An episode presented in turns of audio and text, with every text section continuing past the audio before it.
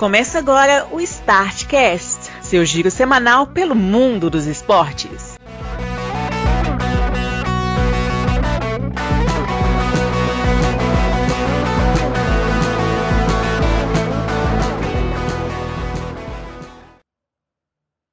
Olá, amigos do Startcast, chegando aqui com mais uma edição do seu giro semanal pelo mundo dos esportes, a edição aquela de número 249 deste podcast que já está quase beirando 250 episódios, com aquele trio que está na maioria das vezes junto, mas que tinha um bom tempo que a gente não juntava. Eu, Bruno Santos, o senhor Marcelo Marques e o em recuperação, senhor Grauber Maia. Qual é, senhores? Tudo bem com vocês? Estamos aí com 75% da funcionalidade corporal, já que meu braço direito está impossibilitado e ele é responsável por 75% das coisas que eu faço na minha vida. Essa é uma preocupação que eu tive quando você me falou, porque se fosse seu braço direito, você não ia conseguir fazer praticamente nada na sua vida. Não, foi o braço direito que eu, que eu Pois é, mas eu não sabia na hora que eu recebi a notícia. Aí quando eu fiquei sabendo, falei, ah, agora realmente não dá para falar com ele para fazer nada. Não, mas aqui, na, se você ainda tiver impossibilitado, no dia da eleição você arruma alguém para te levar para você apertar com a mão esquerda, né? Não, com certeza. já, já combinei com meu pai, já dele me levar, me pegar aqui em casa, me levar até lá na, na votação. Para quem não sabe, isso é uma, uma logística difícil, porque envolve inclusive cidades diferentes. Exatamente. Mas, mas, votar, mas... Eu, eu não vou trabalhar na eleição, né? Segundo turno eu vou ficar devendo aí para a Justiça Eleitoral. Infelizmente, não vou poder ser um dos soldados da democracia nesse país. Mas você já tem é, ótimos trabalhos prestados. Eles vão te dar um desconto dessa vez. Por uma causa nobre. Recuperar um ombro não é todo dia. E você, Celinho? E o quê? tô, tô, tô inteiro? Nada, tem nada, tem nada errado aí não, né? Tá tudo não. jóia. Então tá bom, agora fiquei tranquilo, sério. Bruno, só explicar para a audiência rotativa aí, que eventualmente não saiba, né? Que deve ser 99% das pessoas, eu, eu, eu, sofri um acidente de bicicleta, eu quebrei o braço direito. Por isso que nós estamos falando, essa pataquada toda aqui. Exatamente. Bem, eu espero que a nossa audiência não fique sabendo tanto assim da nossa vida, né? Que eles não precisam é. tão inteirados. Não sair eh, falando loucamente para mundo afora o que estava acontecendo com o meu braço. É até o recomendado a se fazer também, eu acho. Falou para Brunão, é a mesma coisa. o não, pior, é que, tá, que não fui eu que falei para Brunão, o que é preocupante. Não. É aí que eu ia pois falar é. exatamente com você, Zelinho, porque Lorena chegou lá em casa, Lorena, no caso, é minha prima, e me contou que a mãe de Glauber tinha contato para ela. Você vê como é que. Como é que o negócio. Para quem estiver ouvindo, a cidade do interior de Minas Gerais, próximo a BH, que se chama Jaboticatubas, é um lugar onde você não guarda segredo. Então, se você quiser passar ileso, não vá lá. Notícia gira a ponto de você chegar na sua casa antes você. Exatamente. Já que falamos isso tudo, vamos voltar aqui porque é importante, que é o podcast, que inclusive eu descobri que o arquivo da seleção da rodada está corrompido, vou ter que refazê-lo, e por isso nós já estamos com duas atrasadas. Depois que a gente botou em dia, já estamos com duas atrasadas. Oh. Tá, tá, difícil. O, o processo da seleção da rodada esse ano nunca foi tão difícil igual está sendo agora. Pô, tá sendo caótico esse ano, eu estou impressionado quase colocando Celinho para ficar responsável disso também, que é aí que não vai acontecer mesmo. Mas aí pelo menos a gente vai poder quem, ter que culpar, né? Exatamente. Aí é verdade. Eu tenho que concordar com você. Posto isso, agora sim chegamos na pauta. Vai acontecer na próximo dia. Nós estamos no dia 20. Ele está gravando, naturalmente. Quando esse podcast sair, já vai ter acontecido o sorteio da Copa do Mundo Feminina de Futebol, que, como nós sabemos, Grauber, é o dia mais importante da Copa em qualquer Copa do Mundo.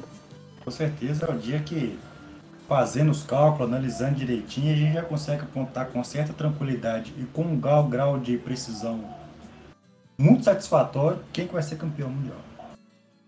Exatamente.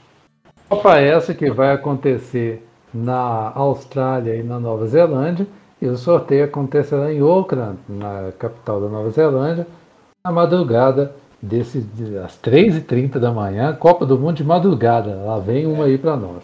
Lá vem, nós viramos Lá em Copa nós estamos um mês da, da Copa. Em que, que você está mudando de assunto, velho? Só para dar observação aí.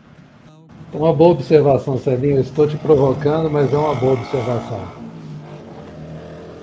Aí, ó, é a arrancada pro título essa daí, né? ah, que loucura, que loucura. Muito bem, pessoal. Passamos aqui pelas nossas primeiras notas e agora vamos falar um pouco sobre a MotoGP, porque aconteceu corrida nesse final de semana exatamente da onde nós estamos falando, que é na Austrália. Aconteceu o GP da Austrália de MotoGP, que é um dos mais antigos no calendário da categoria. Esse GP existe antes mesmo da categoria, que é em 49 a primeira vez foi disputado no GP da Austrália de moto velocidade. E tivemos um pódio diferente que corrobora, Celi, com o que a gente estava falando semana passada que agora vai. Em primeiro lugar, tivemos a presença do espanhol Alex Rins, piloto da Suzuki, né? Venceu a prova. E em segundo lugar, o Mark Marques, que voltou ao pódio depois de beirar o pódio algumas vezes. Dessa vez, ele subiu ao pódio na temporada vigente, né? Primeira pódio dele na temporada. Isso, depois de muito tempo. De muito tempo. Desde que ele voltou do acidente, ele não tinha subido no pódio. Significa que o ano que vem nem gasta ter campeonato, né? Já sabendo quem vai ser campeão. Já está tudo encaminhado, ao meu ver. Completando o pódio, o terceiro lugar, o piloto número 63 da Ducati, o Pecco Bagnaia, que ah, com esse resultado, né, esse pódio aí, assumiu a liderança do campeonato com 233 pontos, deixando para trás o francês atual campeão, o gente me deu um branco aqui o nome dele, o Quartararo, Fábio Quartararo. Quartararo agora está em segundo com 219 pontos e já está sendo acossado pelo outro espanhol, o Alex Spargaró, piloto da Asprilha, que tem 206 pontos. Aliás, a corrida foi desastrosa para o Tarado, que não terminou a prova.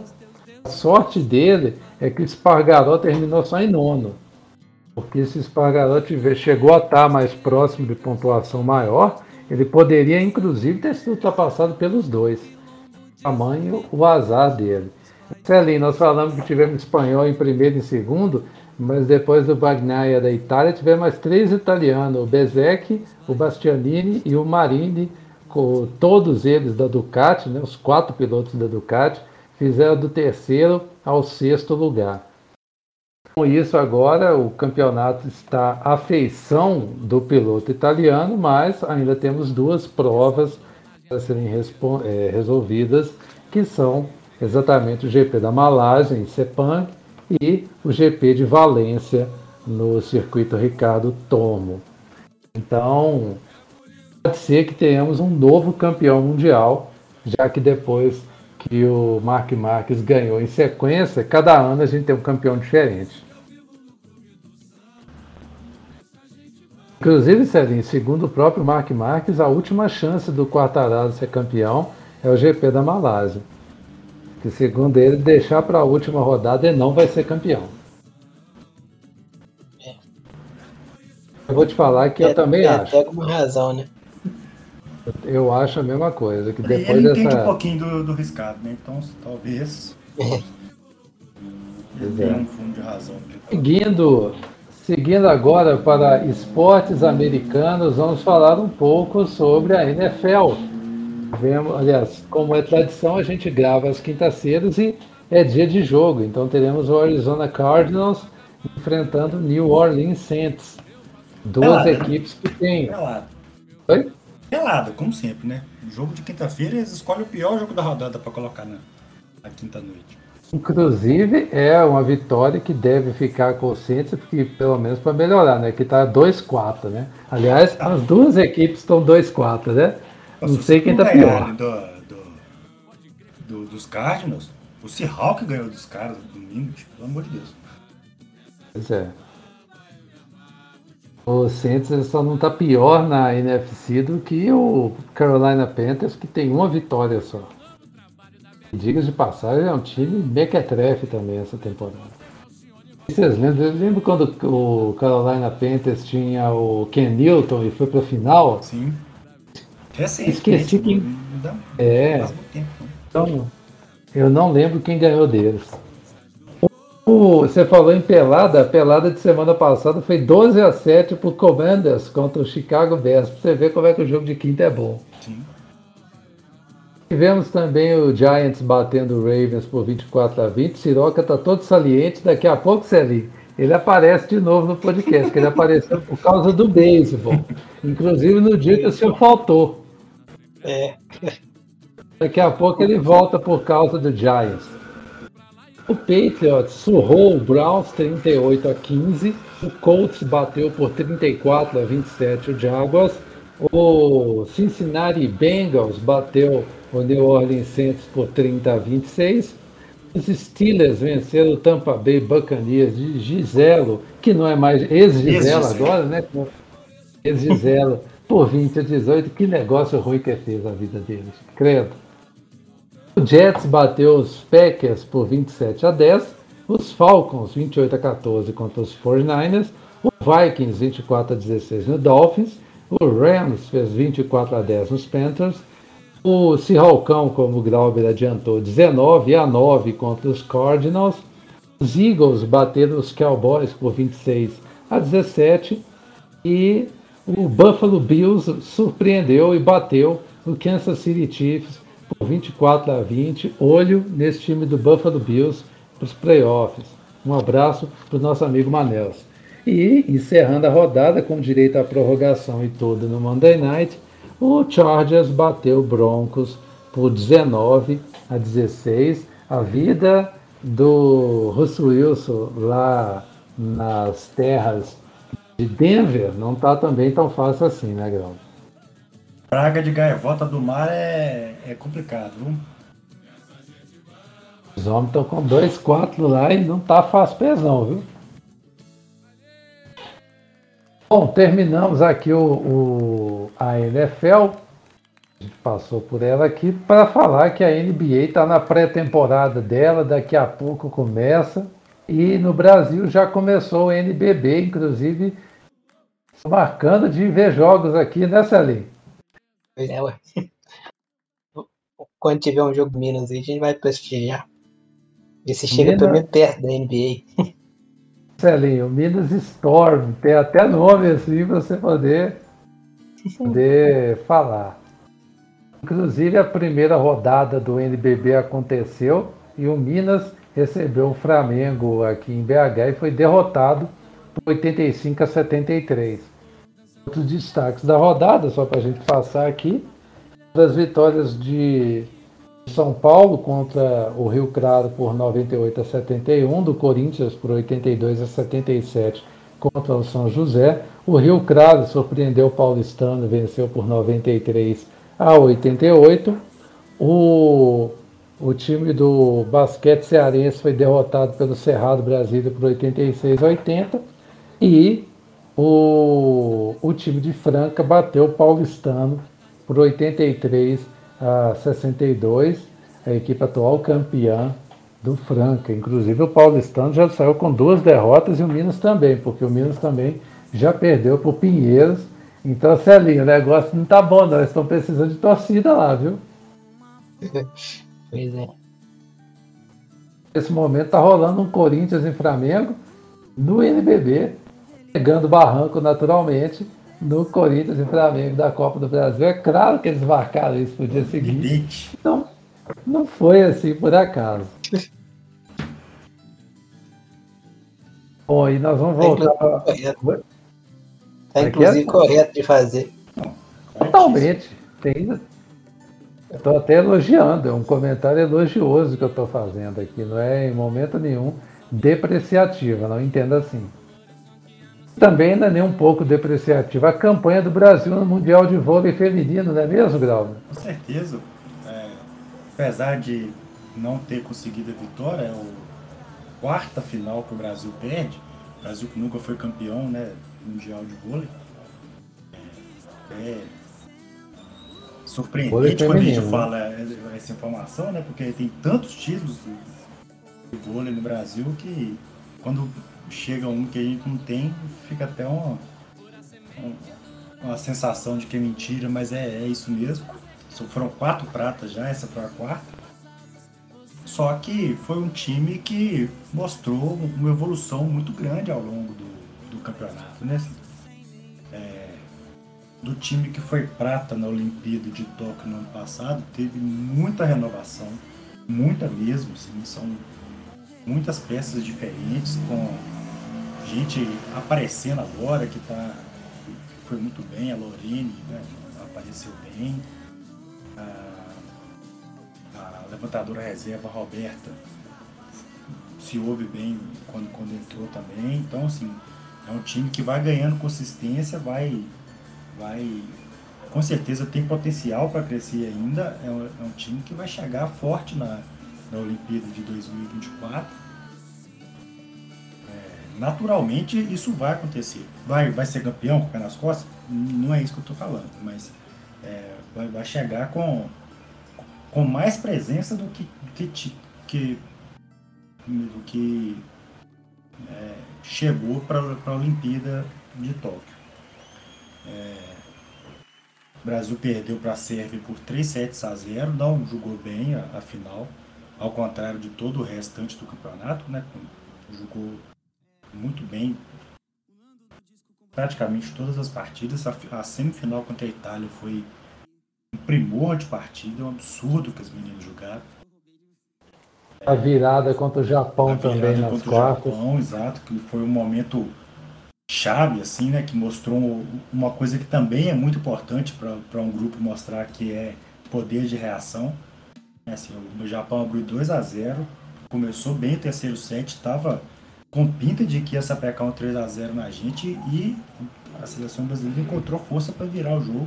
É impressionante a, a atitude das meninas, da, das mulheres né, naquele, naquele jogo. E assim, uma campanha irrepreensível, apesar de da, da final não, não, não, ter sido um bom jogo. É, surpreendeu positivamente e mostra também, Brunão, a capacidade do Zé Roberto Guimarães, né? Assim, aquele homem é um, é um absurdo. Assim. Já deve ser pelo menos a quarta ou quinta geração que ele monta. Pois é, assim, não, é uma geração atrás da outra, mostrando né, e fazendo um trabalho, ele próprio, né, de, de lançamento de atleta, de preparação de atleta, ele tira dinheiro do bolso dele para manter um, um, um, time de vôlei de categoria de base lá em, em São Paulo. O cara, assim, absolutamente apaixonado com o esporte, é um, é um caso de extremo sucesso, assim, que é, é realmente inspirador, assim, a, a, atividade dele, assim. É, é sempre importante lembrar que primeiro ouro olímpico do vôlei no Brasil foi com a, o masculino de 92, o técnico era ele.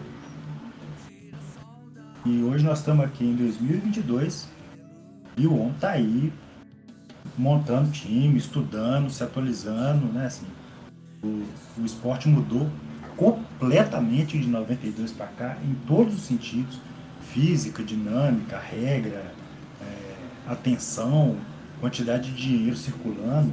Né? Assim, o vôlei hoje é outro esporte completamente diferente do que era em 92 e ele continua aí firme forte, mano, entregando resultado. É um, é um caso impressionante. Assim. Totalmente. Realmente, ele, ele é a cara do vôlei feminino. É assim, o pessoal nem deve considerar tirar ele do time, né? Basicamente, se você quiser ficar, você vai ficando aí. e você falou que o Brasil jogou mal a final. O Brasil jogou bem o campeonato inteiro e jogou mal a final. Foi o oposto da Sérvia. Porque a Sérvia era a principal favorita ao título. Todo mundo estava esperando. A Sérvia já foi bicampeã europeia, campeã mundial na outra edição, havia sido prata no, nos Jogos do Rio e bronze nos Jogos de Tóquio e prata no último, na último Eurovôlei. Então, estava com a melhor geração dela, tem a Boscovic, que é a principal jogadora do time. Todo. É a principal jogadora do mundo, né? Na, na, no momento, né? Mas o time da Sérvia estava vindo meio arrastado na competição. Bem todo mundo estava comentando a campanha dele. Exato. Tanto que todo mundo considerava assim, já de antemão, assim, que o campeão sairia da chave do Brasil, porque Itália, é, Estados Unidos é, e Brasil. Exato. O Brasil se mostrou, né, conforme o campeonato foi andando, estava tudo do lado de cada chave. E a Sérvia meio que sozinha do lado de lá. O Japão também estava do lado de cada chave. Exatamente. E o time da Sérvia, na, por exemplo, nas quartas, a primeira fase a gente não conta também, porque o desempenho da Sérvia na primeira fase é aquele negócio, vamos fazer para classificar. Até que ela era elas Estados Unidos na primeira chave, aquela qualificatória, as duas equipes sobraram. No dia que jogou um contra o outro, a, o, o, confronto direto das equipes, né? A equipe da Sérvia fez o que tinha que fazer, fez o suficiente, né? Mas aí, quando faz aqueles grupões, né? É quando você monta o grupo da junto os times, aí é igual o Glauber falou a Sérvia não tinha ninguém para jogar contra ela. A Sérvia ia jogando com os times meio que no automático. Tanto é que, por exemplo, fez 3 a 0 na Polônia, 3 a 0 na Dominicana, 3 a 0 na Tailândia. Estava ganhando os jogos dela assim, sem fazer muito esforço, né? 3 a 0 na Turquia, esqueci de falar. Então estava sendo isso. O time entrava lá, ganhava o jogo de 3 a 0 porque era muito melhor que os outros times que estavam lá. E aí a diferença começou a aparecer na hora que tiveram que julgar a... o mata-mata. Porque aí no mata-mata, nas quartas de final, já pegaram a Polônia, que elas tinham feito 3 a 0 na outra fase. Aí era jogo valendo, elas passaram um aperto danado com a Polônia para ganhar o jogo. Um 3 a 2 assim, que a Sérvia jogou muito mal. É e chegou a correr risco, precisou de tie break para ganhar o jogo. Na semifinal, o time jogou mal, mas ganhou dos Estados Unidos, porque os Estados Unidos, que era o outro favorito, né, atual campeão olímpico, também jogou mal. Então, dois times jogando mal, o que errou menos ganhou. E o Brasil, muito pelo contrário, né, fez um jogo espetacular contra o Japão e mais espetacular contra a Itália ainda. Inclusive a Itália que tinha ganhado todos os jogos contra o Brasil esse ano. Aí chegamos no terceiro lugar, os Estados Unidos continuou mal, então a Itália ficou com bronze. E na final não teve jeito, a Sérvia resolveu jogar tudo que não tinha jogado, garantiu o bicampeonato. Sérvia que nunca havia conquistado um título mundial no vôlei feminino, de repente já é bicampeã, domina a competição. A maior pontuadora da competição foi a Paola Egonu da Itália, Inclusive, ela chegou a dizer que vai abandonar a seleção, porque ela está cansada de sofrer preconceito, porque quando o time ganha é o time da Itália que ganhou. Mas quando perde é porque ela jogou mal. Aí ela não está meio com. Não está com paciência nenhuma, na verdade, para isso. Que é muito triste e infelizmente recorrente, né? Assim, a gente já cansou de falar aqui de episódio de racismo na, no campeonato italiano de futebol. É, infelizmente a Itália tem se mostrado um, um lugar com repetidos né, problemas envolvendo racismo é muito triste, né? País que né, tem uma importância histórica, que tem relevância turística, assim, né? Deveria ser um país que trata bem todo mundo, né? Tem, tem vocação para turismo e tal. Fazer um negócio desse é muito triste. Muito triste. Não sei, eu não não sei dizer se tem relação, mas elegeram a extrema-direita lá agora, né? Pois é. Terminar aqui o Mundial de Vôlei, né, a seleção de All-Stars, né, as melhores jogadoras do, do Mundial. A oposta foi Barbada, né, a Boscovic, inclusive ganhou MVP de melhor jogador.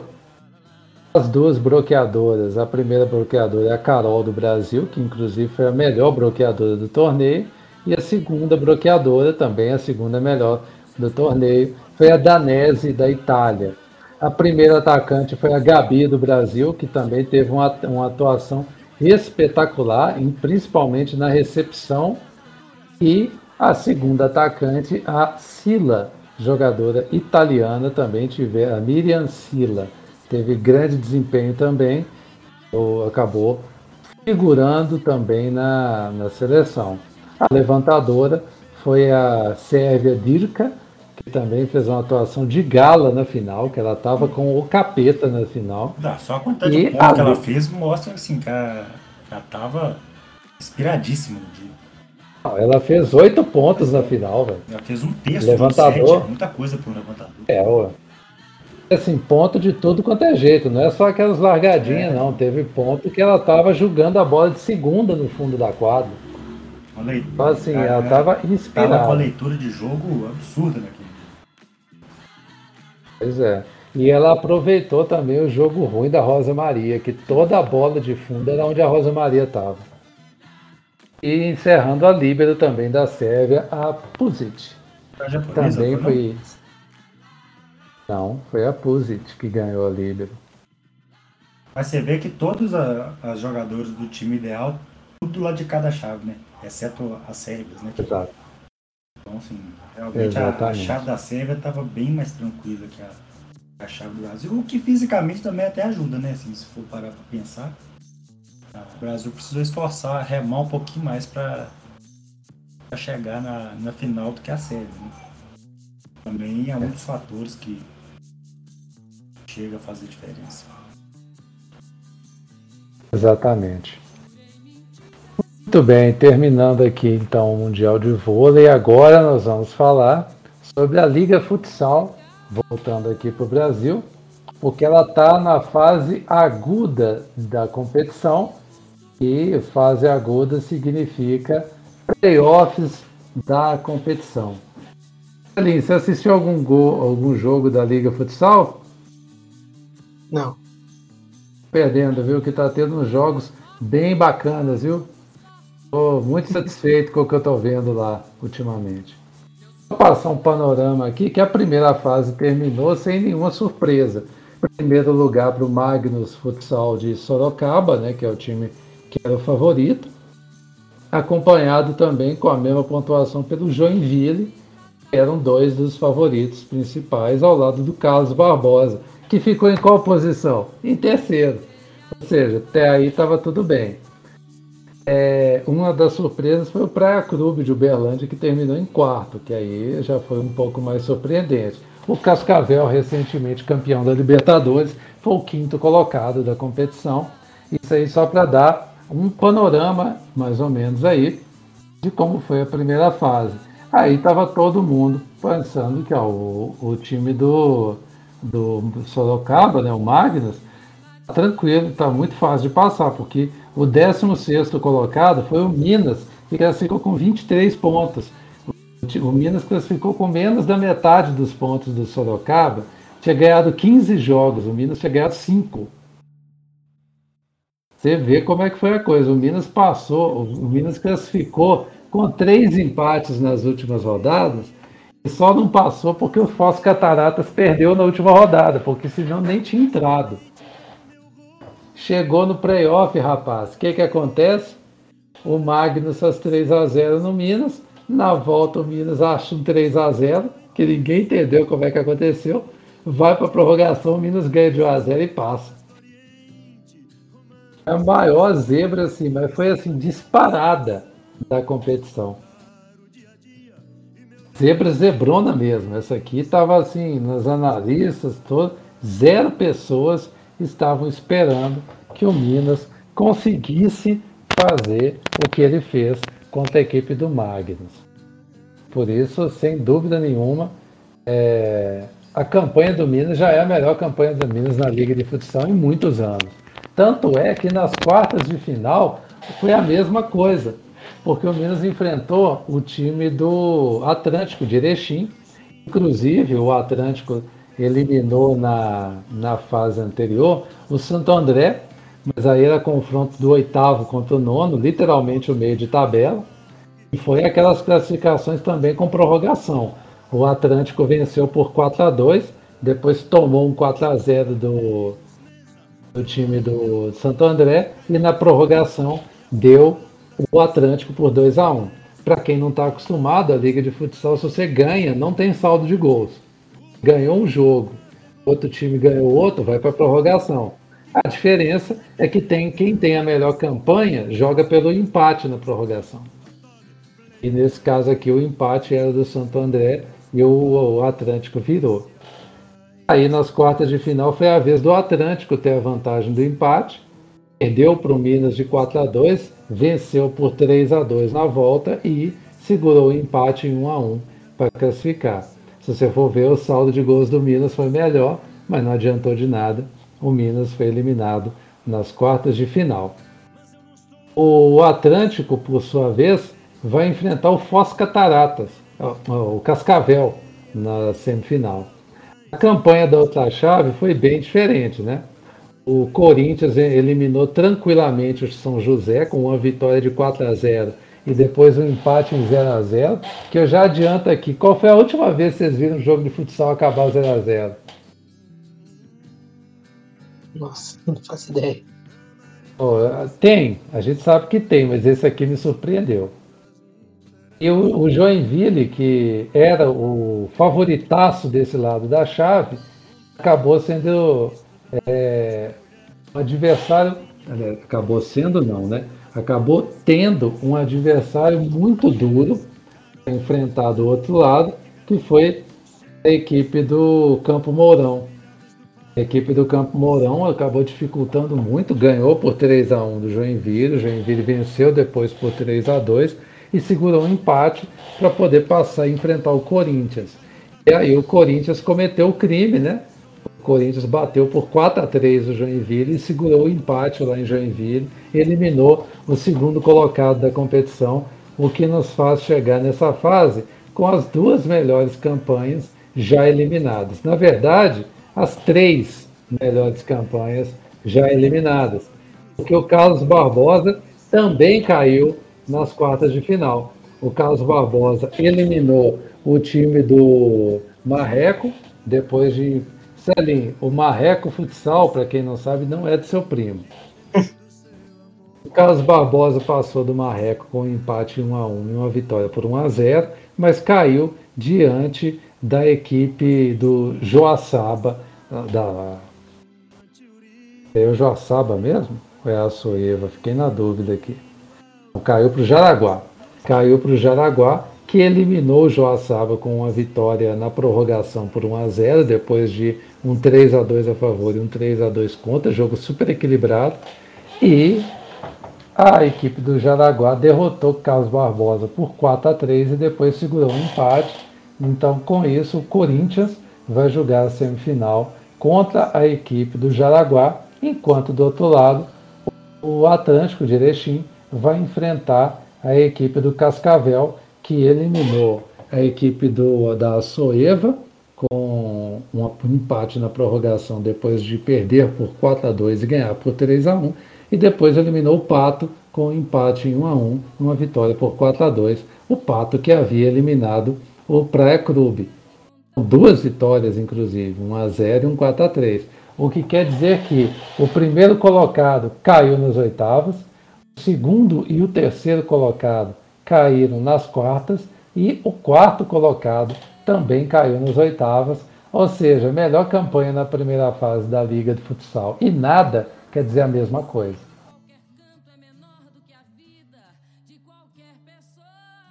Já querem fazer as apostas?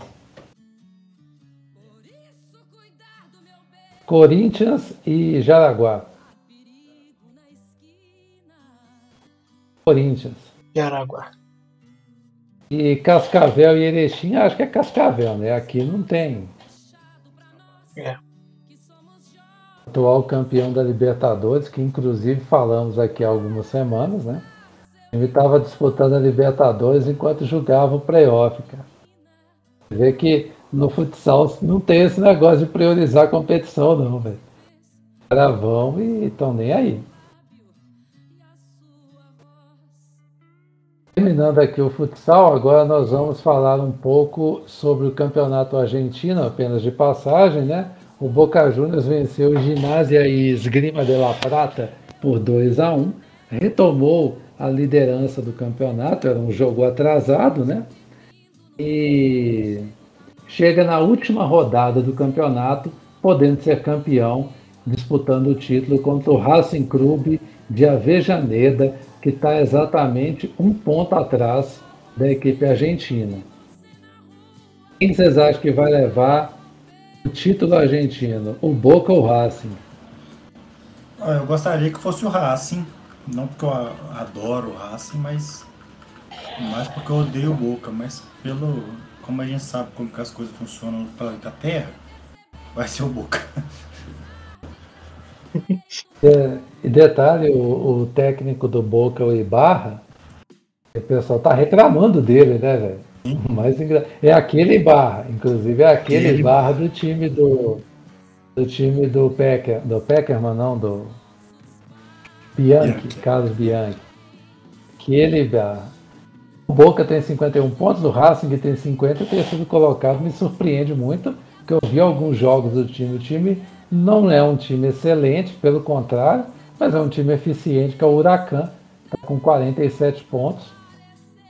E na última rodada o Boca vai fazer o clássico contra o Independiente de Avejaneda na Bomboneira e o Racing, outro clássico, no cilindro de Avejaneda contra o River Plate. Ou seja, o Racing depende do Independiente ganhar do Boca. O que vocês estão achando que vai acontecer? Ah, nossa. Ah, é lastimável a situação. Terminamos aqui, agora nós vamos falar do Campeonato Brasileiro. Celinho vai falar. Ô Celinho, essa rodada deu bom pro Galão? Como é que foi? Nada. Celinho, mas essa, essa rodada que, que todo mundo de abaixo da Atlética aproximou, né? Celinho, você não traz uma notícia boa desse time seu, credo também, viu? Esse ano tá raro. Credo. Vamos lá fazer a mágica aqui, né?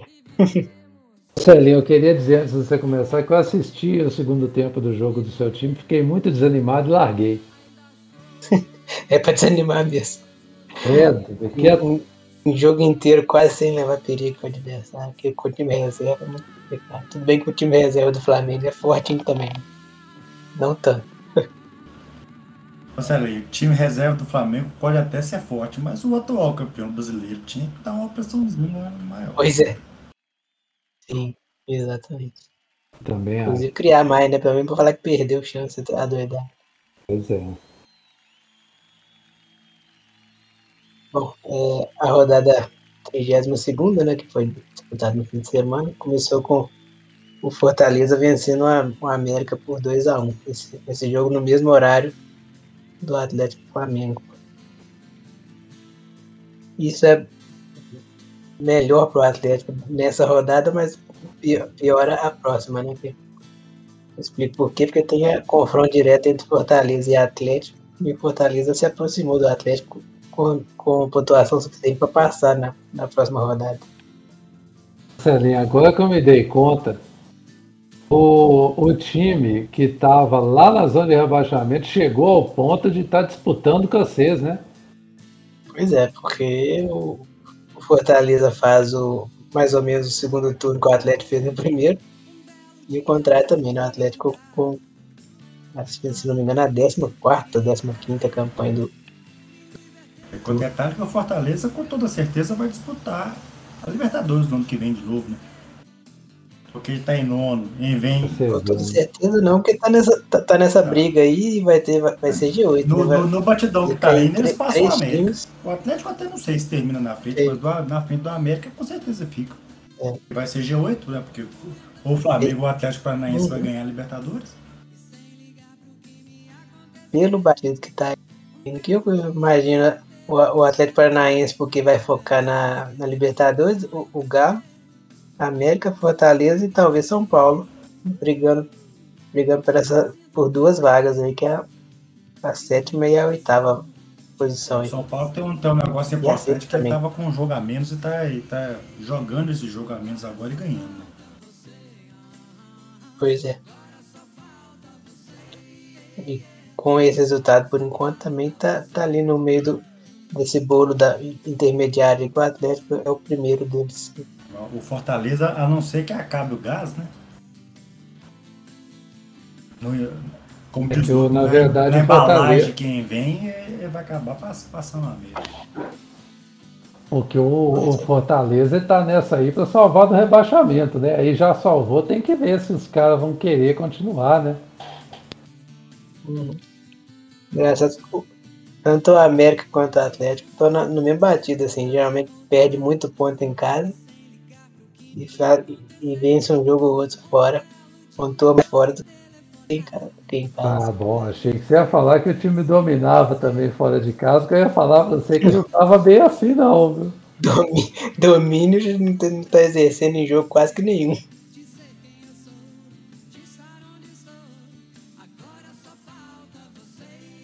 Então, os resultados aqui, teve a América Fortaleza 2x1 para Fortaleza.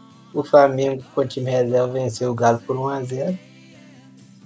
Aí já no domingo teve o clássico entre Palmeiras e São Paulo. Acho que o último obstáculo do Palmeiras, eu acho que ficou 0x0, né?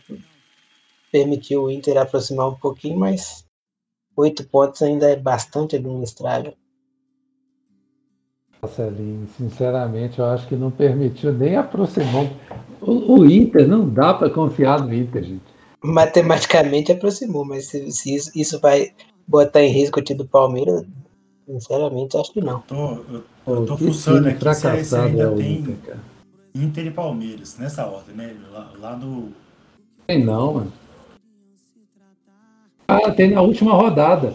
É o último e na jogo. última rodada, provavelmente, com o título já resolvido, então. Vai ser um jogo amistoso. Então, assim, a, a chance do Inter era, era, ter, era jogar contra o Palmeiras por agora, né? Que é tipo assim, baixar para cinco pontos. É. Ainda, né? Põe um, um foguinho no campeonato ainda. Pouco, mas põe.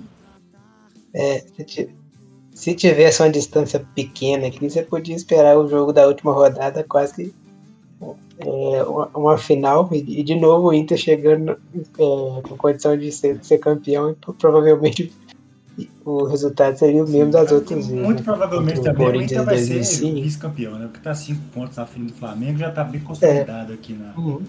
na... O, o Fluminense despencou, né? O Flamengo não tá preocupado com o brasileiro. É, e aí Palmeiras e São Paulo ficou 0x0. Depois teve Ceará e Cuiabá 1x1. Resultado ruim para os dois, que eles estão brigando ali, um, um em 16, outro em 17. Pior para o Ceará, né? Que é, o Ceará foi um pouco. A torcida invadiu o campo. Né? O Ceará foi um pouco melhor, né? Que o Ceará continua fora da zona de abaixamento. A torcida invadiu o campo e eles é. perderam o mando de campo, né? Perderam, é. perderam a torcida, né? Verdade. né? Então, assim, eles vão disputar o, a, o sprint final aqui da, da briga contra o rebaixamento com o portão fechado, né? Pois é.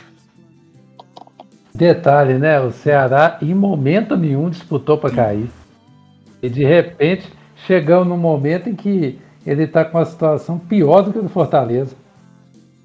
É, rondando a, a Z4 ele ficou um tempo, né? Mas, Mas ali não, não, não, teve era... muito, não teve muito na zona de abaixamento.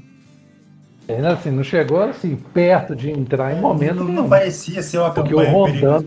mas agora a situação ficou, né? Porque no primeiro turno, não sei se vocês lembram, eles não ganhavam em casa nem por decreto, mas ia fora de casa, ganhava do Palmeiras, por exemplo. acho que, um, acho que a única derrota do Palmeiras no Allianz Parque foi pro Ceará. Mas é aquilo, né? O time vai dando bobeira, uma hora a conta chega. O problema é que chegou na hora que não podia, né? É.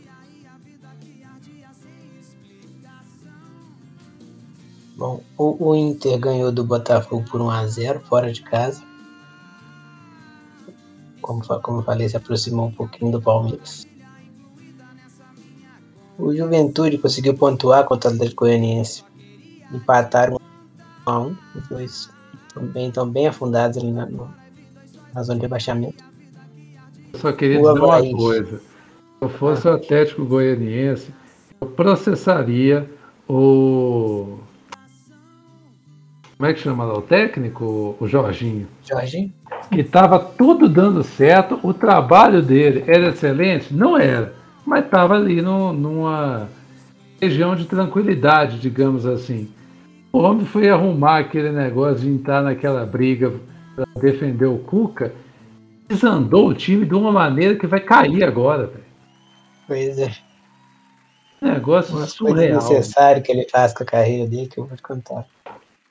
Mandado embora e tá lá agora com o Vasco, penando. Nós vamos falar daqui a pouco dele. Aí o Havaí perdeu pro Fluminense por 3x0 em casa. O Havaí também tá bem com a corda no pescoço já. Deus também, né? É, também já, acho que já a caiu também. pontuação ainda oferece Tava- alguma, algum- alguma esperança ainda, mas no batidão que tá indo, o Lisca doido ferrou com, o time. Vou te falar que eu vi uma estatística, só que eu não anotei, também não dei fé para poder apurar ela assim para ver como é que era, mas o cara, o time do Havaí cai, sobe, e ele acho que em menos de 25% das vezes ele consegue se manter por mais de uma temporada. E mesmo assim, as que ele consegue se manter são, são as que ele tá na segunda. Raríssimas vezes ele. Que a condição, do fin- condição financeira da Havaí não me permite muito, mais, muito além disso, não. E te- teve um negócio interessante do Havaí, que foi aquele esquema dele ficar, acho que 10 anos seguidos, sem coexistir com a América na mesma divisão, né?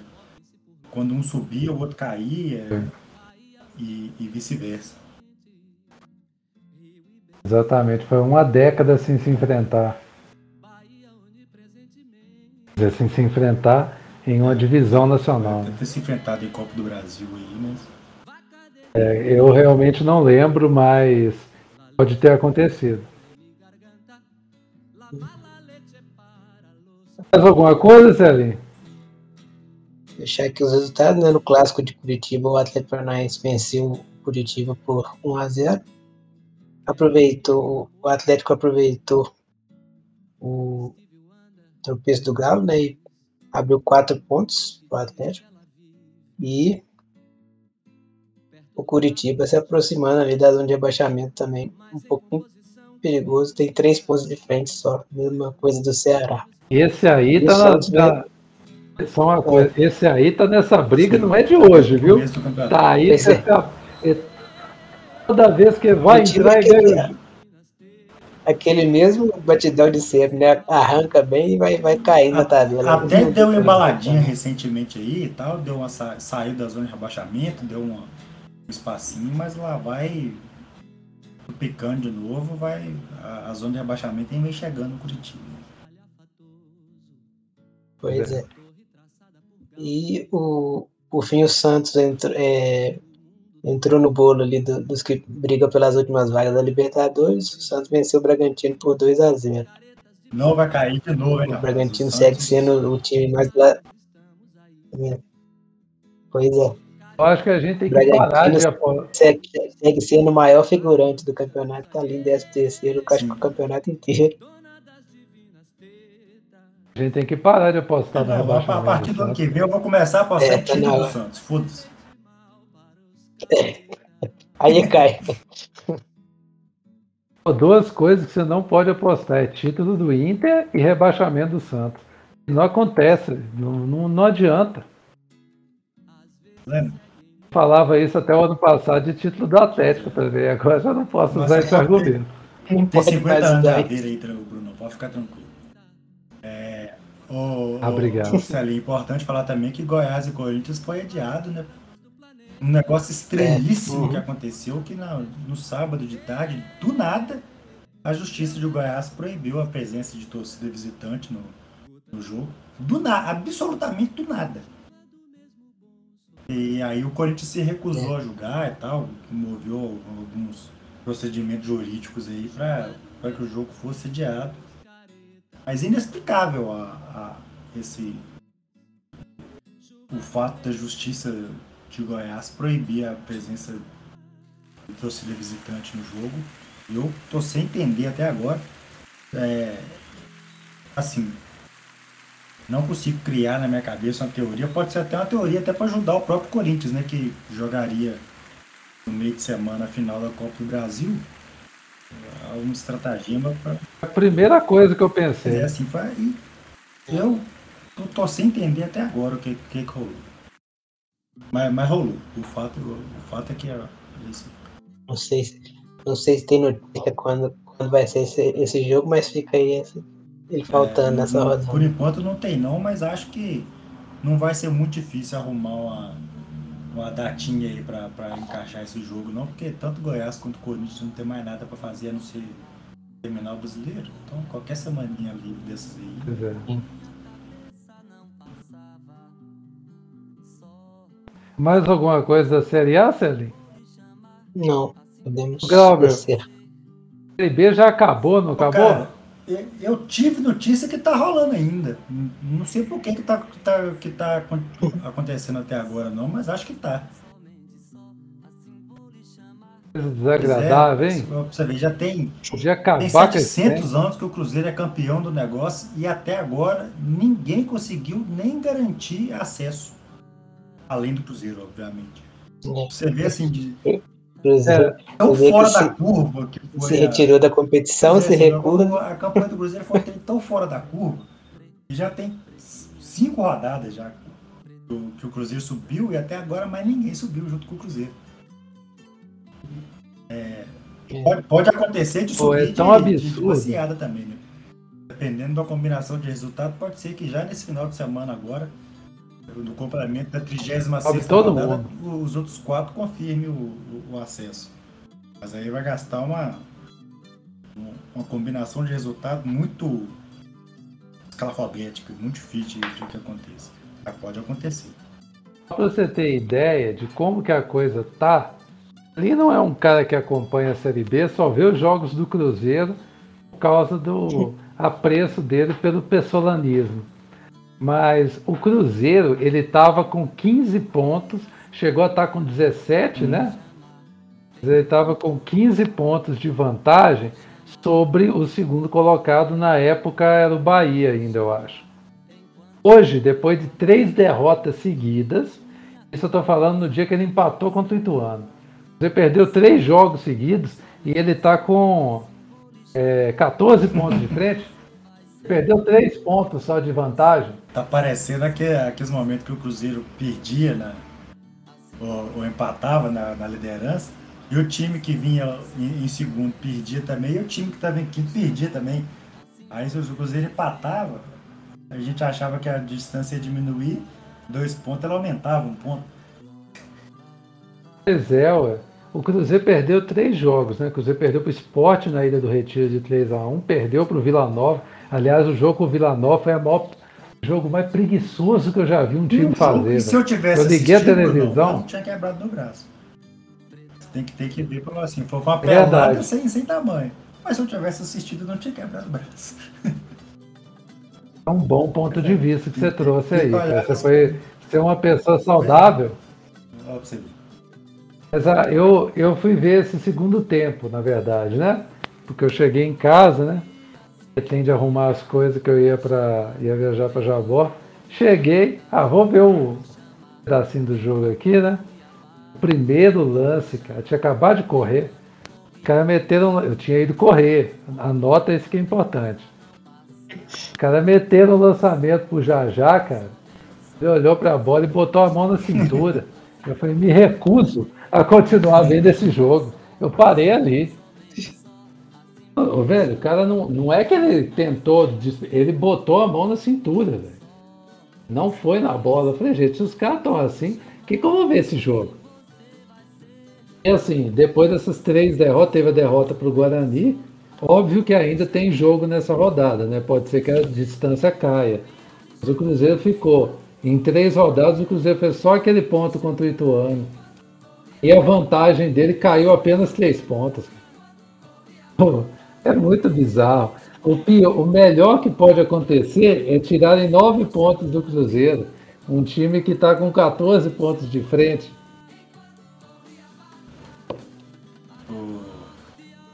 Só para confirmar aqui, Bruno, nesse final de semana deve acontecer o acesso do Grêmio.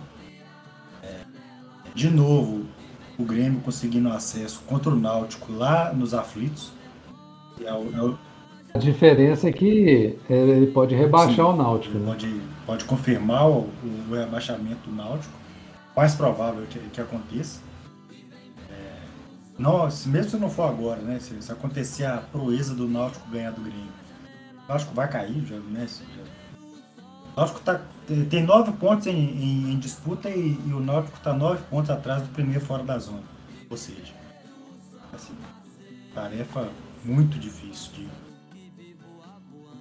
Na verdade, o Náutico já pode cair antes Sim, de entrar em campo. Pode né? entrar em campo tá baixado. Já. Porque se a Chapecoense, é, porque se a Chapecoense vencer uh, Tom Benz na arena, o Tom Benz na Arena Condá, na verdade, é. se empatar, o Náutico se cai. Se a Chapecoense pontuar, o Náutico cai.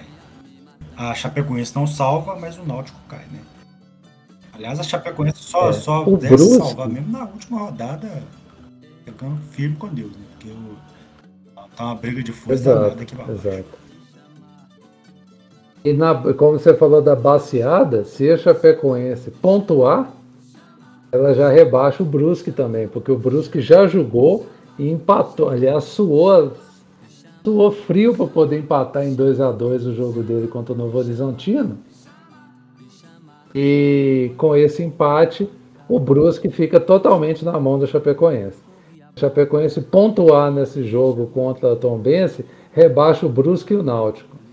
Aí o Grêmio já vai pegar o Náutico rebaixado. Isso aí ia fazer, né? Que isso aí ia fazer a comparação de que o Grêmio subiria tal qual a Batalha Sim. dos Aflitos, não é isso? Exato. Não com contornos de, de drama igual aquele dia, né? mas muito provavelmente vai é. acontecer de novo. É, o Grêmio está com 58 pontos, o, o Bahia 57 e o Vasco 56. O Bahia a, ainda não tem como subir essa.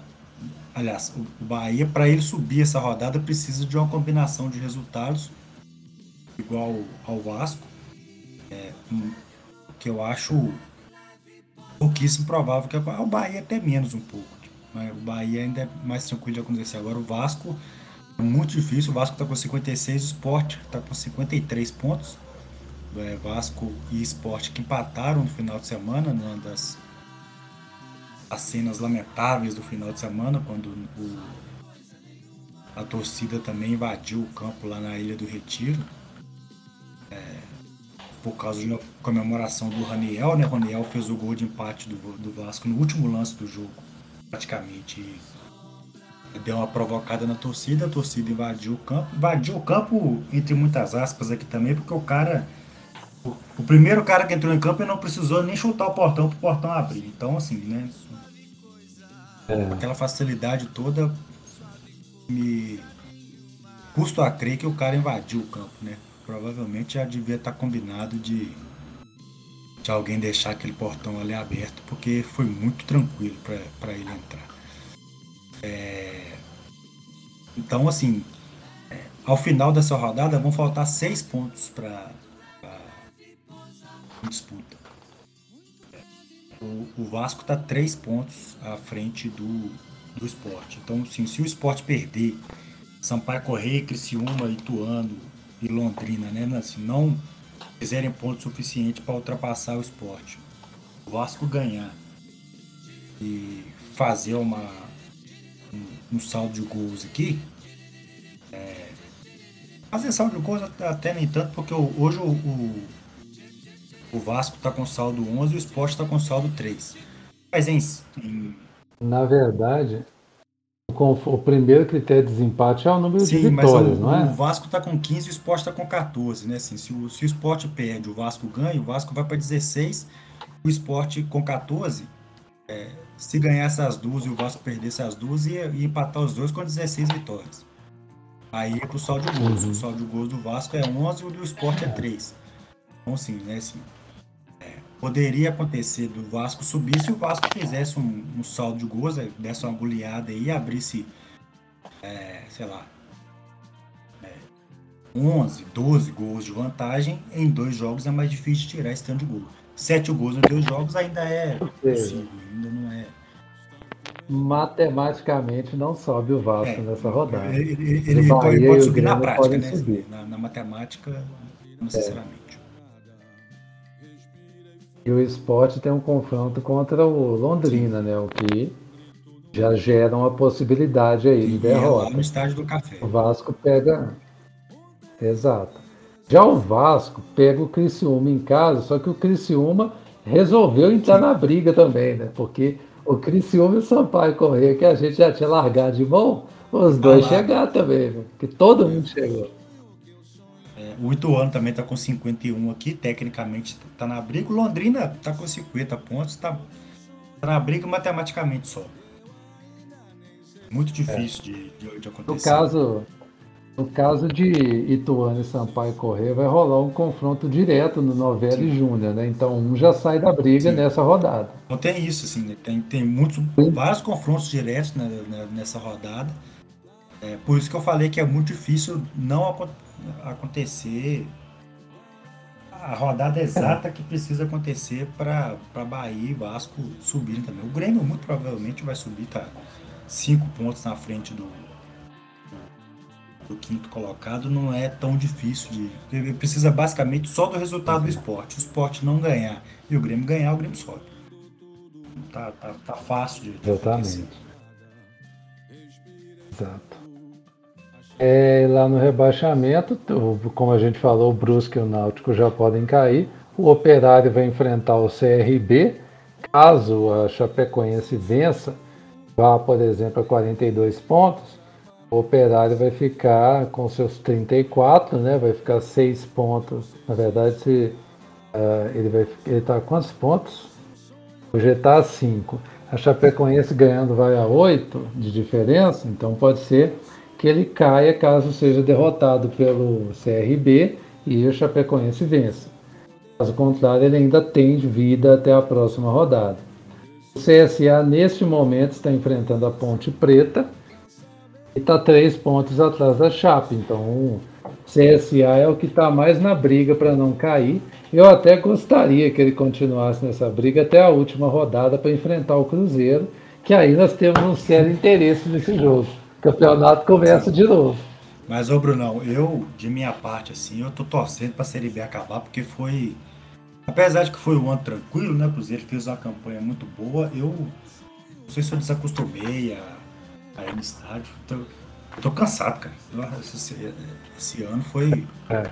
foi cansativo essa, esse processo todo que foi o ano, né? Assim, essa mudança completa da, da vida do Cruzeiro. Assim, foi um ano muito cansativo. Tá voltando dois jogos só para o Cruzeiro encerrar a temporada.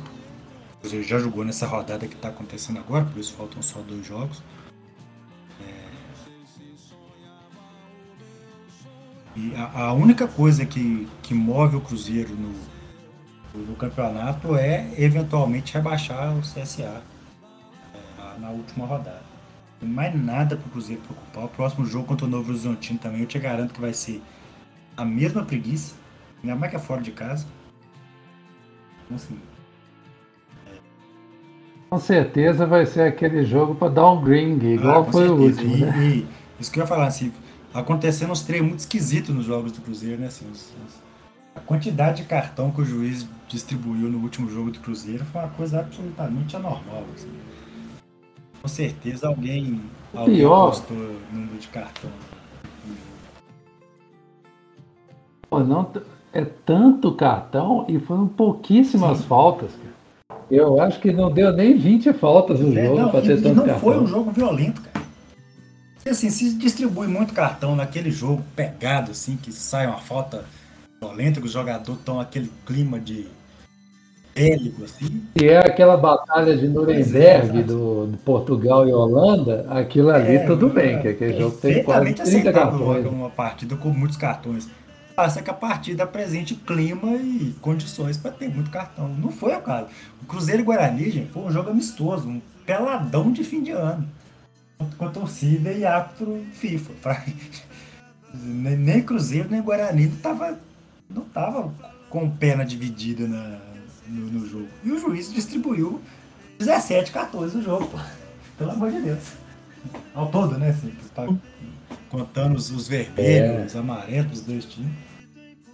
Não, cartão pra gente do Pois banco, é. cartão pra, se bobear, cara, até torcedor Pois ganhou é, cartão e nós não vimos. O torcedor trupicou na- nas cadeiras, na arquibancada, o juiz deu cartão amarelo pra carteira, pelo amor de Deus.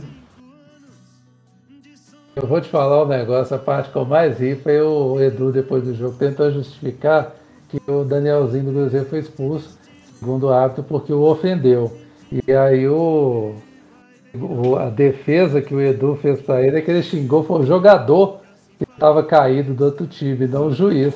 Mas só que na, na regra do futebol, se xingar o outro, você também pode ser expulso, sabe? Não, mas aí, Você vê o nível que o jogador não mas aí tem. sim, claramente o Danielzinho xingou o juiz, que tava conversando com o juiz na hora. Mas o xingamento foi, cham- foi chamar o juiz de FDP, né? assim. Foi- vamos combinar que tá longe de ser um xingamento Sim, claro. que- inédito na- no, no campo de futebol. Né? Óbvio que assim, É, mas eu É, achei concordo, engraçado o juiz tinha que dar amarelo porque, dele. assim, né? Só que o da- Manter a ordem também no É. lugar, né? O Davi Luiz também foi expulso, não, não, foi, acho que não foi direto, não, mas foi por falar uma eu coisa besta. Davi Luiz Assim, tomou seu- desse, besta não, né? Um palavrão tom- tomou o desses segundo habituais. amarelo, assim. eu acho. É. Mas- É, Mas ele parece foi também que o Davi direto, Luiz nem tava xingando o juiz, assim, ele tava xingando o cara que tava atrás do juiz. e aí era de fato É. o cara que tava É. atrás do juiz. O juiz tava no meio, viu que tava xingando pro lado dele. Tomou, né? Não, o, do, o, do, da- o do Danielzinho, em momento nenhum ele tentou argumentar com o juiz que não era com ele. O do Davi Luiz é engraçado, que na hora que o juiz puxa o cartão, ele, não, não, eu tô falando com ele. tipo, foi muito engraçado. O Davi Luiz ficou, não, não é com o senhor, não é com ele. Assim, é muito engraçado. O Edu também, que foi expulso, Mas, enfim, né? já-. É, Porque o- o- mas o Edu, eu Dois caras do Guarani deram duas voadoras na bandeira do Cruzeiro e o juiz não fez nada. Aí o Edu foi tirar satisfação com os caras e foi expulso. Isso aí. Não, não, eu que entendi o Edu amarelo totalmente. Guarani, eu. Deu só amarelo pra tá ele. certo. Mas assim, Então, aí, é, aí é só É, amarelo. Porque assim, o segundo cara que ele deu amarelo foi sem convicção, porque ele não foi no VAR ver quem deu a outra voadora. Ele deu porque estava perto. Teve isso também. Mas- Porque Mas o aí, assim, que eu a- achei a- A engraçado. expulsão do Edu, eu nem falei em termos de questionar, não, porque realmente assim, o Edu foi caçar confusão com os caras, tinha que expulsar mesmo, tá certo. Mas eu, eu entendi Sim. o Edu, cara, porque ele já estava fora do jogo, ele já tinha tomado o segundo amarelo, inclusive, ele tomou um amarelo jogando, né? Ele já estava fora do próximo jogo, aí pensou, ó, vou ali arrumar uma confusão, quem sabe eu consigo expulsar um daqueles caras que está jogando. Faz todo sentido a estratégia dele. E, a- e até Só que perder a nem cabeça isso tava com os caras dando também, bem ou mal, os caras eram desrespeitados ali, né? Era, era a bandeira do Cruzeiro na, É. na, na bandeirinha de escanteio ali e tal. assim, né? Eu não me sentiria confortável se um cara chutasse a bandeira do Cruzeiro perto de mim. Então, super entendo. Óbvio que eu não ia partir pra cima do cara, então Outra eu coisa, né, parti, Eu sou muito tapado. assim. O Cruzeiro, o único time que ganhou do Cruzeiro duas vezes no campeonato foi o Guarani, né? Pelo menos isso aí eles vão poder contar. Bom, chega de Série B, já falamos muito, nós rendemos essa Série B, viu? O desânimo que o Celinho estava da Série A, a gente fez o contrário da Série B. Como é que a Série B tá acabando, cara? Tá, Vou falar em- Esse momento da Série B é muito legal. Exatamente. Copa do Brasil, Celinho. O Flamengo é tetracampeão da Copa do Brasil só porque o Galão chegou na final, porque eu tenho certeza que se o Flamengo enfrentasse o Atlético em algum momento dessa caminhada, teria sido eliminado. É. Não é que foi exatamente o Flamengo que eliminou a gente, mas oh. vai perder pro campeão. É isso também. Ou seja, se não fosse o Flamengo, seria o Atlético. Obviamente. É. Nossa. Sérgio, a gente tava falando sabe que teve um certo momento do futebol aí, durante uns, uns 5 ou 6 anos, que todo time que eliminava o Cruzeiro na competição mata-mata era campeão, né? Batia campeão. Era campeão. E era qualquer, qualquer competição de mata-mata. Né? Até Sul-Americana aconteceu, se você ter ideia. foi esse, essa sequência só foi quebrada porque o River eliminou a gente em 2019 e perdeu a final pro Flamengo, que foi pra final ainda. O primeiro time que eliminou o Cruzeiro não foi campeão foi o River, em 2019. Exatamente. Passou perto, foi por alguns minutos só que ele não foi campeão. Outros tempos.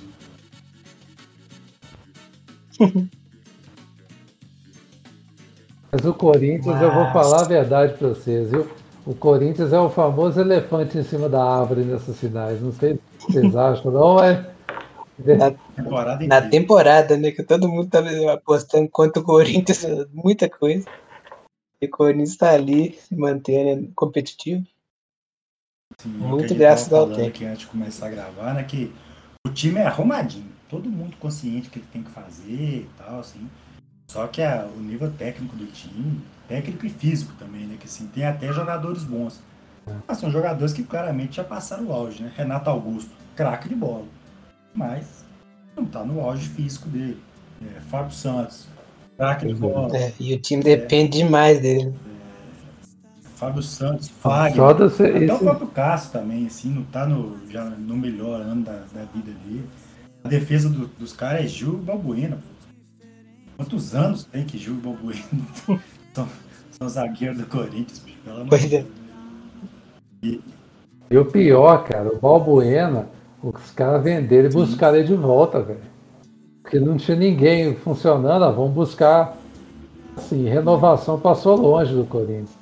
Porque a gente não tá nem falando que o William, que era de longe o melhor jogador que tava lá, já foi embora. O pessoal, que tá todo mundo impressionado com a todo mundo que eu falo, a, a turma da imprensa, né, impressionada com, a, com o Yuri Alberto jogando com eles. Gente, todos os jogos que eu vi do Corinthians com o Yuri Alberto, o Yuri Alberto jogou nada.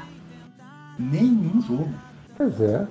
O único jogo que ele deve ter jogado bem foi o jogo que jogou bem, você não viu. O jogo lá contra o Atlético Goianiense lá que ele meteu três é que... Mas, é. assim, fora isso, cara, ele não faz praticamente mais nada no, no time do Corinthians. O Roger Guedes. Para mim, continua inexplicável até hoje aqueles 10 jogos no Atlético que ele fez né, naquele ano. Inclusive, tem atleticano que eu conheço que até hoje pede o Roger Guedes porque ele é acima da média. Eu, eu não consigo. Também entender. conheço. Aqui em casa, inclusive. Ele nunca jogou bola antes e depois nunca jogou bola, só naqueles 10 jogos, especificamente naqueles 10 jogos ali. Vive, da, Vive daqueles 12 gols em 10 jogos. Ano. Gente, ele saiu escorraçado do Palmeiras, pro Atlético. Só pra vocês ficarem sabendo. E era pra ter saído daqui também, um jogo ainda começa essa, essa sequência aí. Ele fez uma bobagem que rendeu uma derrota pro Atlético. É difícil, cara. Complicado. Perdeu um gol de baixo, Mas o... Não acreditava aquele gol que perdeu. Foi no é. primeiro tempo ainda, já estava perdendo de 1x0, mas perdeu um gol imperdoável. A torcida do Corinthians está chorando muito o, o, tal pênalti lá da, da, da, partida de. Eu até agora acho que não foi pênalti, mas enfim. É... E do jeito que eles estavam batendo pênalti ontem, eu acho que nem o pênalti ia salvar eles, não, viu? Tem isso também. Apesar de que quem bateria o pênalti seria o Fábio Santos, né? O Fábio Santos. É, o Fábio Santos ia fazer. É tem razão. Fábio Santos, que se ele estiver em campo, tem que ser ele mesmo. Ou ele ou o Renato Augusto, porque, nossa senhora. Aqui, oh, aqui é pênalti do Fagner, qual que é a necessidade de bater daquele jeito? Né, eu tava vendo hoje que ele já perdeu um tanto de pênalti em disputa de pênalti. Assim, é aquelas coisas que é meio Pois é, inexplicável. mas- assim, bate pênalti só da carteirada mesmo, assim. Ah, Porque se você fosse olhar, na- o- olhar só o pênalti dele, o Santos já estava caído antes dele encostar na bola. É. E é um cara mais igual, por exemplo, o Renato Augusto. O Renato Augusto foi sabendo onde ele ia bater. O, o Fábio Santos a mesma coisa. Tanto que o, o Santos, acertando o canto, não ia fazer defesa. Agora, no caso do Fábio Santos, nem esse problema ele teve, né? Porque o Santos caiu antes do, do Fagner. Ele só bate no outro canto, podia bater até perto do meio do gol, que fazia o gol. Ele correu o risco demais, né? bot- Botando no alto. É. Vamos dizer que tem, né? O risco alto, mas sempre Assim, você vai no gol. Igual do Davi Luiz, né? O do Davi Pode, Luiz pode até bater no alto, assim, mas aí maneira um pouquinho na força, né? Porque Agora, o Matheus Vital ainda achei ainda pior, porque bateu um Não, tiro de meta. a, a bola dele tá subindo até aí, agora, né? Felipe, Ela nem começou a cair ainda. Esse, esse aqui, é- pois é, esse aqui olhou pro gol pra bater. Marcelinho, espera alguma coisa do Matheus e tal? Ou Não, Do Fagner. não sei, se eu nem, nem conheço ele é, Não. jog- jogando perto, assim, Mas eu tô ele, falando assim, ele bate bem em pênalti, mas o do Fábio Santos, pela experiência que ele tem e pela carteira que ele tem no Corinthians, eu espero alguma coisa dele. Agora, do. aqui a, a- ali onde o Matheus Vital bateu já era as alternadas, né? Aí começa a É, bater.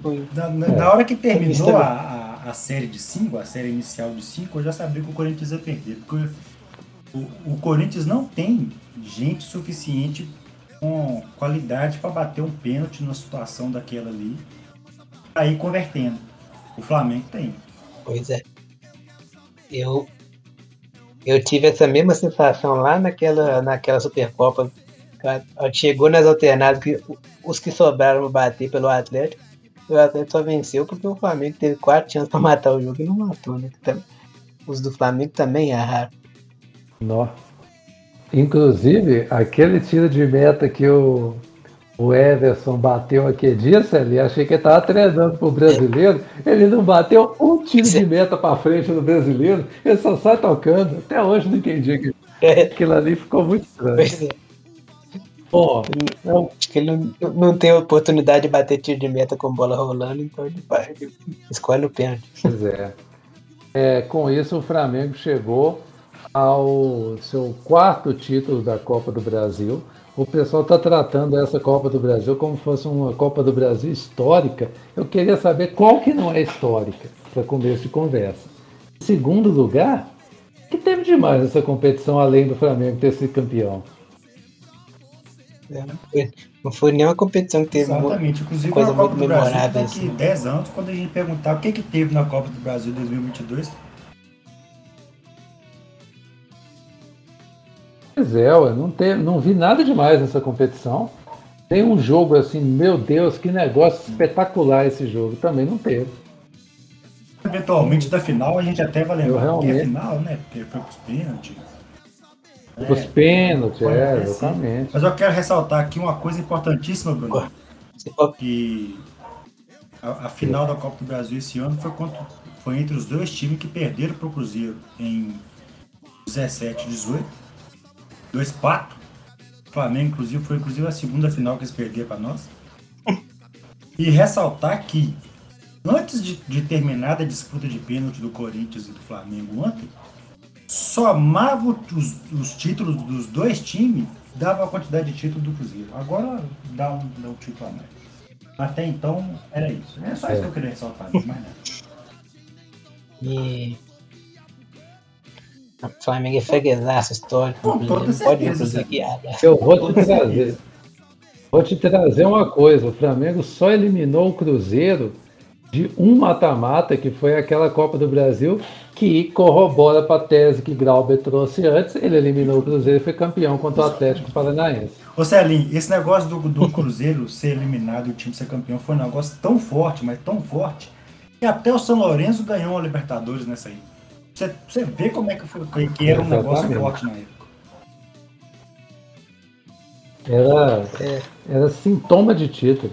E o pessoal do São Lourenço sabia disso, tanto que eles empolgaram no dia que eles tiraram nós, que antes eles não estavam empolgados, não.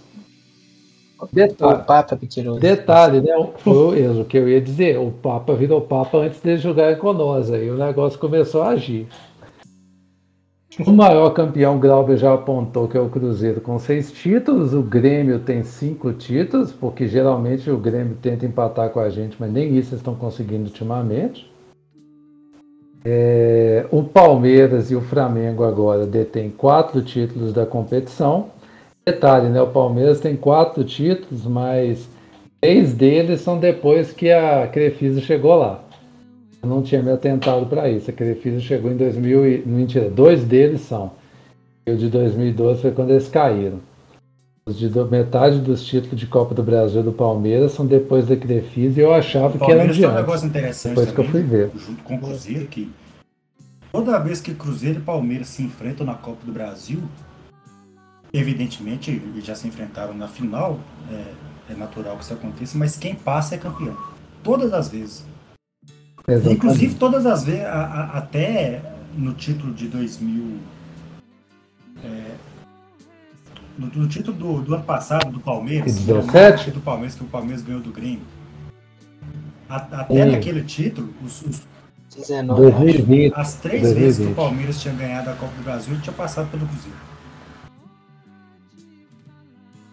Inclusive ganhou do Cruzeiro em 98 a final. E em 96 perdeu, que eu acho que o jogo de o jogo de 96 é uma das finais que foi melhor do que a desse ano, por exemplo.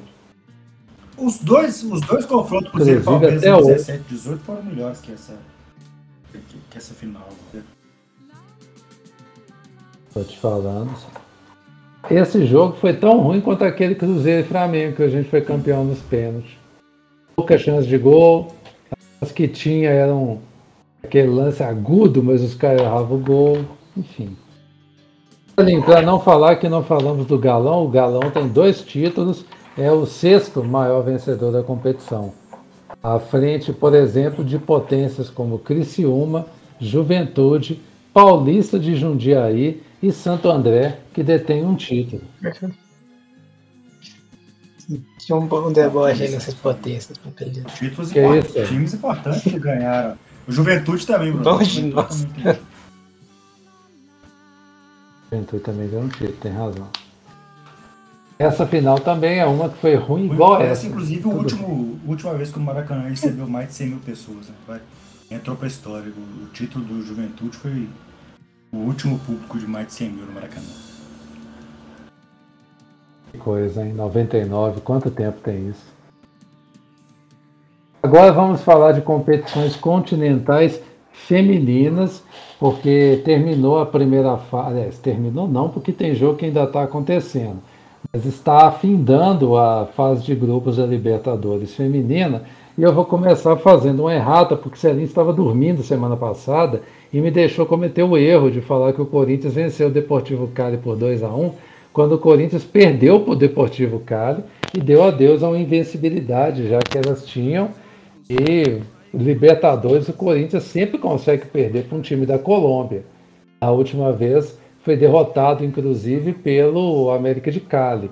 Ou seja, temos vendo um padrão. Tem uma cidade na América Latina que é capaz de derrotar o Corinthians no futebol feminino.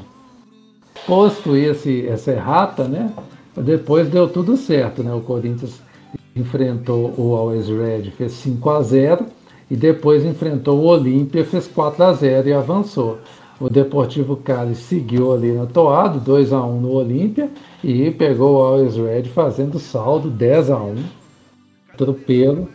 Passou o Corinthians em segundo e o Deportivo Cali em primeiro. Corria um sério risco de ter um, um Corinthians e Ferroviária já na próxima fase, porque Ferroviária e Boca Juniors chegaram na última rodada com seis pontos e terminou empatado o jogo em 2 a 2 Como o Boca Juniors havia feito um saldo melhor, venceu o Defensor por 2 a 0 e o Nhanhas do Equador por 4 a 2 tinha um saldo de quatro gols que acabou fazendo diferença, porque a Ferroviária, a gente conhece de longa data, não é um time de fazer saldo. A Ferroviária venceu um jogo por 1 a 0, aliás, venceu os dois jogos por 1 a 0 e acabou empatando com o Boca, passou em segundo, o que de certa forma é até bom, porque não vai ter Ferroviária e Corinthians. Teremos um Boca e Corinthians nas quartas e Ferroviária enfrentará o Deportivo Cali. Não estou dizendo que vai ser fácil, mas pelo menos não tem o confronto brasileiro. Estão julgando agora é, Deportivo é, Depor, Libertar, o Libertar Limpenho do Paraguai, que é aquela, aquele negócio que tem muito no Brasil, né, de juntar um time de futebol masculino com um feminino, né? E o Independente Dragonas, que é a versão feminina do Independiente Del Valle. Os dois times estão com duas derrotas no grupo C e já estão se enfrentando agora é, num confronto é, resolvido, né? Nenhuma das equipes vai classificar. Enquanto isso, o Palmeiras é, venceu por 2 a 1 a Universidade de Chile no jogo que valia a liderança do grupo e avançou para a próxima fase o Palmeiras havia goleado o Independiente por 7 a 0 e o Libertar por 3 a 0. Já a Universidade de Chile tinha vencido por 3 a 1 e 6 a 2. Então a vitória deu ao Palmeiras a liderança. Palmeiras que vai enfrentar na próxima fase a equipe do Santiago Morning, que terminou em segundo lugar no grupo D, atrás das favoritas do América de Cali, que venceu as três partidas e venceu categoricamente. 1 a 0 no Santiago Morning, que era o jogo valendo a liderança, né, logo na primeira rodada, depois um 8 a 0 e um 2 a 1 sobre a Aliança.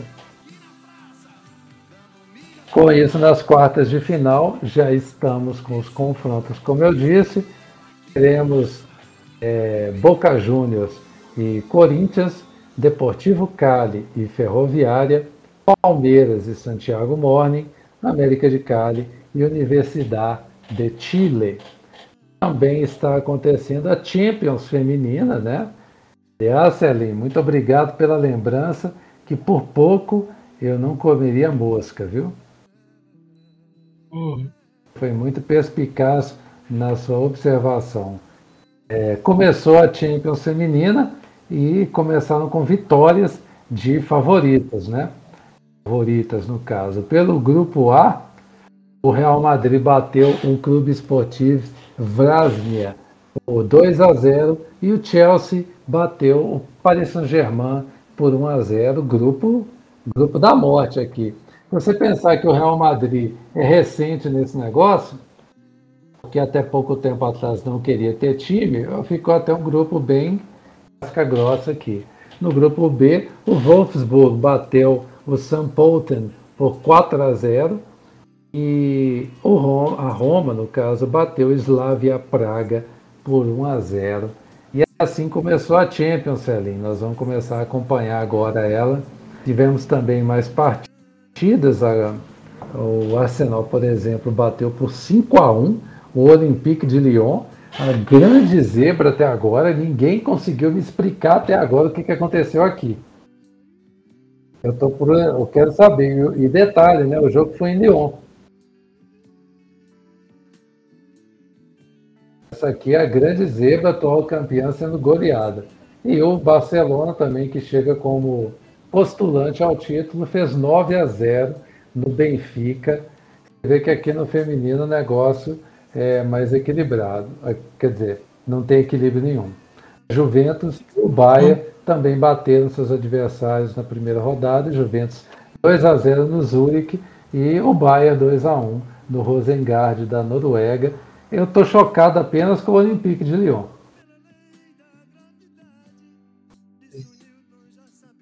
Celinho, você quer trazer alguma coisa do futebol europeu para a gente encerrar o podcast? Vamos lá, né?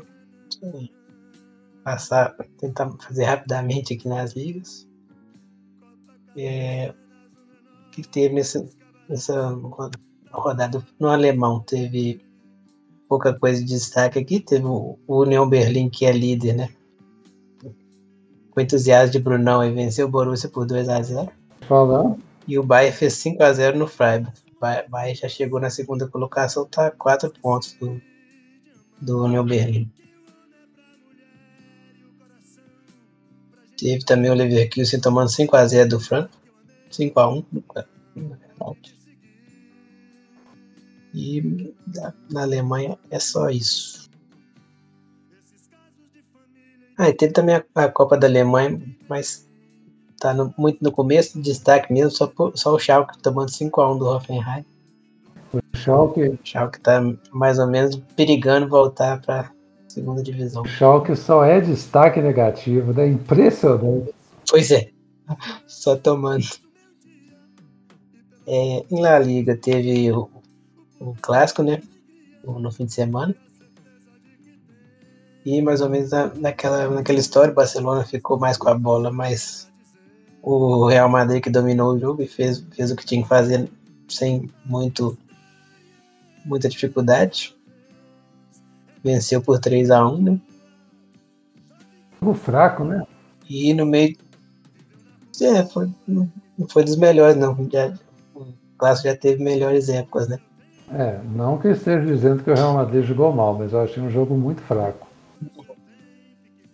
E no meio de semana o Real Madrid fez 3 a 0 no Elche e o Barcelona mesmo placar em cima do Vídeo Real. Tá, na, na Espanha tá pintando a surpresa de ninguém, o Real e Barcelona pelo título aí. O mais próximo ali em terceiro lugar é a Real Sociedade, que costuma fazer um bom início de campeonato, mas depois vai perder no fôlego. Né?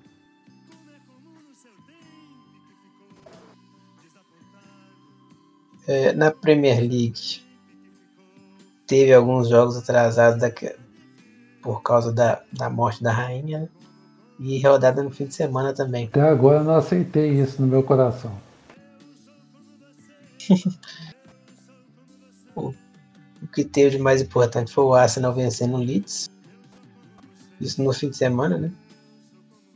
O, o Liverpool e City fizeram o clássico e o Liverpool venceu, né? Na, naquela jogada que é a segunda vez que dá certo, da, da assistência do, do Alisson pro o que definiu o jogo. Também teve um, jogo, um gol anulado por impedimento que deixou o Guardiola puto, mas.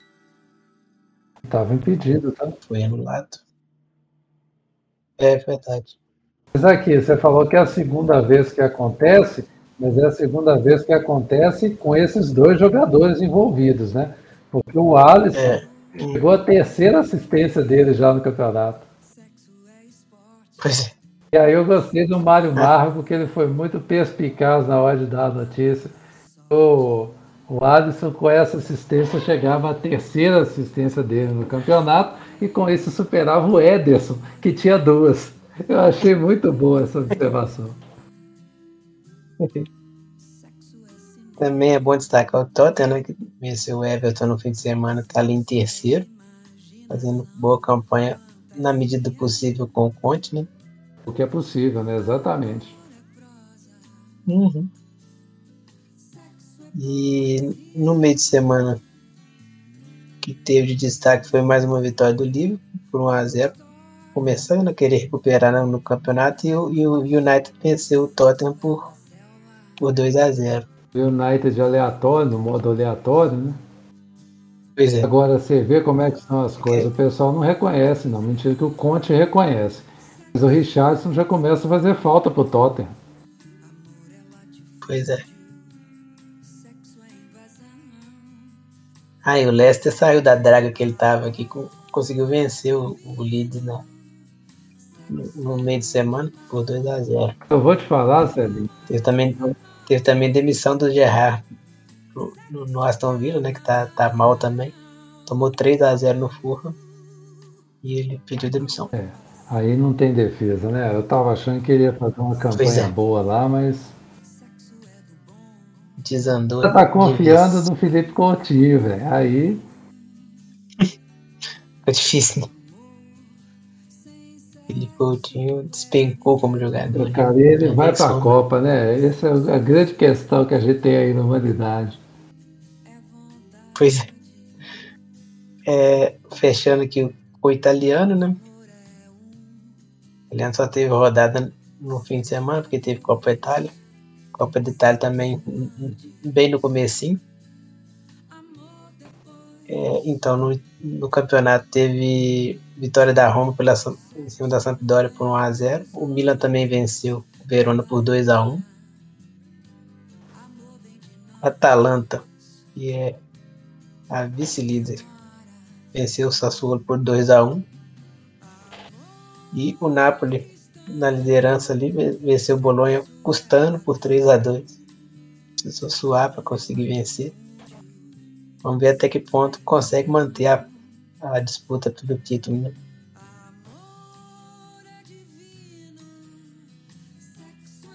Acho que é isso aí dos, das ligas. Pois é. Acho que chegamos ao fim, né? Esse podcast foi até o maior dos últimos tempos. Já tinha tempo que a gente não estava aqui os três também para render assunto. Achei que foi bastante proveitoso. Os senhores querem dizer mais alguma coisa? Como, como disse Siroca uma vez pra gente, vocês conversam fiado demais. Certo de razão ele, então. Elinho, até semana que vem. Até, valeu. Grauber também, até semana que vem. até a próxima. É isso, pessoal. Chegamos ao fim de mais uma edição do StartCast e convidamos vocês a acessar blogstatsport.com.br ou arroba na rede para poder ver nossos conteúdos e para falar com a gente, arroba Bruno César Santos, arroba Marcelo Mar e arroba Grauber FM, mas tenham paciência, ele está só com um braço para digitar, com então vai ser ruim. complicado. Exatamente. E é isso, pessoal. Um grande abraço e até semana que vem. Valeu! Deus.